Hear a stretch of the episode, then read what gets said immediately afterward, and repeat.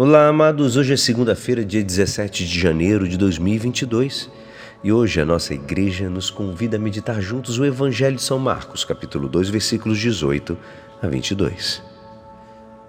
Naquele tempo, os discípulos de João Batista e os fariseus estavam jejuando.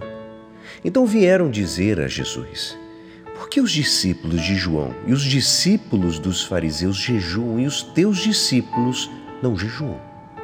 Jesus respondeu: os convidados de um casamento poderiam, por acaso, fazer jejum enquanto o noivo está com eles? Enquanto o noivo está com eles, os convidados não podem jejuar. Mas vai chegar o tempo em que o noivo será tirado do meio deles.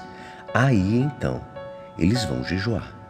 Ninguém põe um remendo de pano novo numa roupa velha, porque o remendo novo repuxa o pano velho e o rasgão fica ainda maior.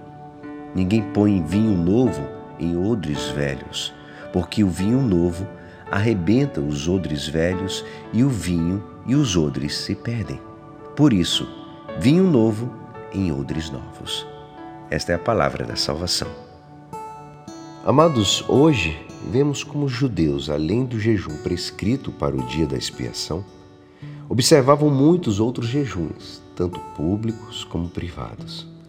Era expressão de dor, de penitência, de purificação, de preparação para uma festa ou uma missão, de pedido de a Deus, de uma graça, etc. Tantas coisas. Os judeus piedosos consideravam o jejum como um ato próprio da virtude da religião e algo muito grato a Deus.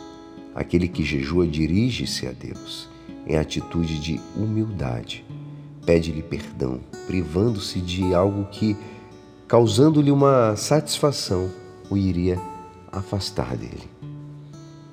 Ou seja, todo esse sacrifício é para um, um aproximar de Deus. O fato de Jesus não incutir esta prática nos seus discípulos e naqueles que o escutavam surpreende os discípulos de João e os fariseus. Pensam que se trata de uma omissão importante nos seus ensinamentos. E Jesus dá-lhes uma razão fundamental quando ele fala, podem por acaso os convidados do casamento jejuar enquanto o noivo está junto com eles. Segundo a interpretação dos profetas de Israel, o esposo é o próprio Deus e é manifestação do amor de Deus pelos homens.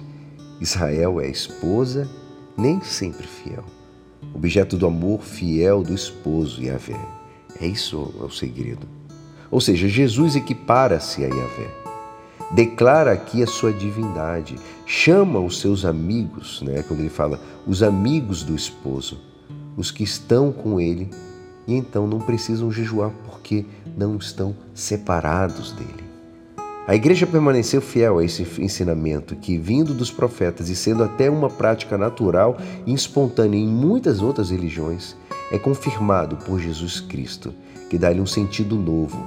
Jejua no deserto como preparação para a sua vida pública. Ele nos ensina isso. Diz-nos que a oração se fortalece com o jejum e etc. Jesus nos explica sobre o jejum. Amados, entre aqueles que escutavam o Senhor, a maioria seria constituída por pobres que saberiam de remendos em roupas, que haveria também aqueles que conheceriam o que acontece quando o vinho novo se deita em odres velhos. Jesus recorda-lhes que têm de receber a sua mensagem com espírito novo, que rompa o conformismo e a rotina das almas envelhecidas. Que o que ele propõe não é mais uma interpretação da lei, mas exatamente uma vida nova. E é assim, esperançoso, que esta palavra poderá te ajudar no dia de hoje que me despeço. Meu nome é Alisson Castro e até amanhã. Uma abençoada semana. Amém.